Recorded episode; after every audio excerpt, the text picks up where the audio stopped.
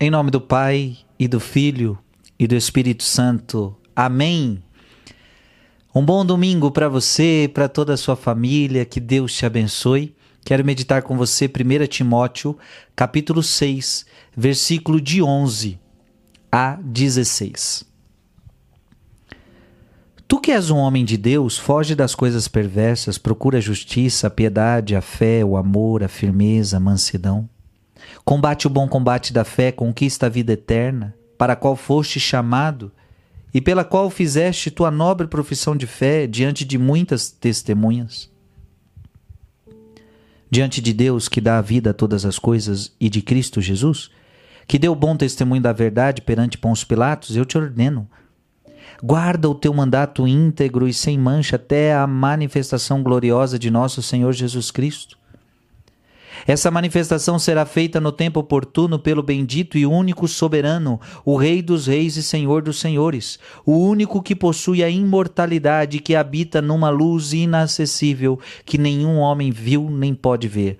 A Ele a honra e o poder eterno. Amém. Palavra do Senhor. Tu que és um homem de Deus. E eu posso te perguntar: Será que você é de Deus mesmo? Será que você é de Deus? Será que eu, Frei Gilson, sou de Deus? Porque Paulo está fazendo uma afirmação: Tu que és um homem de Deus. Então São Paulo vai falar agora para os que são homens de Deus. Então não adianta eu estar tá agora, essa palavra não é, não seria para quem não é um homem de Deus, para quem está vivendo no mundo. Não, essa palavra, tu que és um homem de Deus. Não podemos ser de Deus e estar vivendo as coisas do diabo. Tem gente que fala, eu sou de Deus, mas está vivendo as coisas do, do diabo. Então não dá. Então a quem você quer servir? Você quer servir a Deus ou quer servir ao diabo? Eu quero ser um homem de Deus. E você? Eu tenho certeza que você está dizendo, eu quero ser um homem de Deus. Então, se você é um homem de Deus, ah, eu sou de Deus, eu sou cristão. A gente pode chamar isso também, eu sou cristão. Como é bonito. Eu sou cristão. Então, o que é o cristão? Quando fala assim, eu sou cristão, você é diferente dos outros. Qual é o problema do mundo de hoje? Eu quero ser cristão e quero ser igual às pessoas do mundo, porque se eu não for igual a elas, elas me criticam, elas me chamam de preconceituoso, isso e aquilo. Ei, ei, ei, ei, ei. Se você é cristão e é igual às pessoas do mundo, me desculpe, mas você não é cristão. Se você é cristão, você vai viver coisas diferentes dos mundanos. Então vamos lá. Se você é um homem de Deus, então foge das coisas perversas. Tá vendo?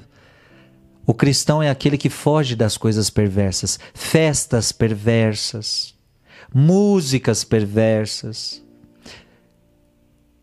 programas de televisão, séries perversas, tudo, tudo, roupas perversas. O cristão foge. E é por isso que você é cristão. Por que, que você é cristão? Ah, porque aquele ali, ele não se envolve nas coisas perversas, ele é diferente.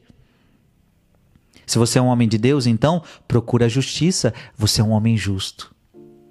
Dar a Deus o que é de Deus, dá a César o que é de César, dá aos homens o que é dos homens, mas dá a Deus o que é de Deus. Você procura a piedade, você é um homem piedoso, você é um homem de oração, você é um homem de, de fé, você é um homem de piedade de amor a Deus, de temor a Deus. Se você é um homem de, se você é um cristão, se você é um homem de Deus, então você vive a fé. Você é um homem de fé. Você não tem medo, você não tem vergonha de viver sua fé. Você é um homem de amor. Você é aquele que ama, ama inclusive os seus inimigos. Essa é a grande característica de um cristão. Ele ama inclusive os seus inimigos. Se você é um homem de Deus, então você tem que ter firmeza. Paulo está dizendo firmeza. Não é decidir uma coisa hoje, amanhã eu já desanimo. Não, firmeza. Firmeza neste mundo, firmeza para fazer a vontade de Deus, firmeza para resistir ao pecado, firmeza. Se você é um homem de Deus, então você também vive a mansidão, Paulo está dizendo. Você não é aquele que enfrenta os malvados, você não é aquele que se ira e quer bater e quer brigar com todo mundo, não, você é manso. Você não revida as ofensas.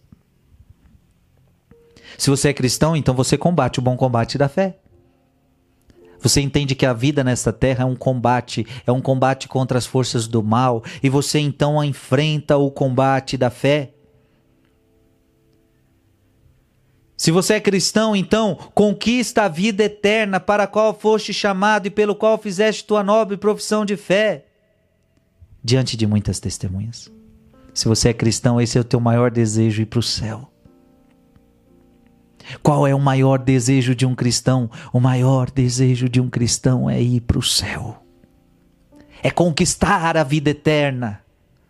Ele está pouco se lixando para este mundo. É o que Paulo vai dizer. Sabe o que eu acho? Eu acho que tudo que tem neste mundo é lixo. E, comparado a Cristo, Paulo vai dizer: comparado a Cristo, sabe o que eu acho? Eu acho que tudo isso aqui é lixo, tudo isso aqui é passageiro, tudo isso aqui não vale nada. É, o cristão começa a entender que tudo aqui é lixo, que tudo aqui não vale nada, que tudo aqui é desprezível.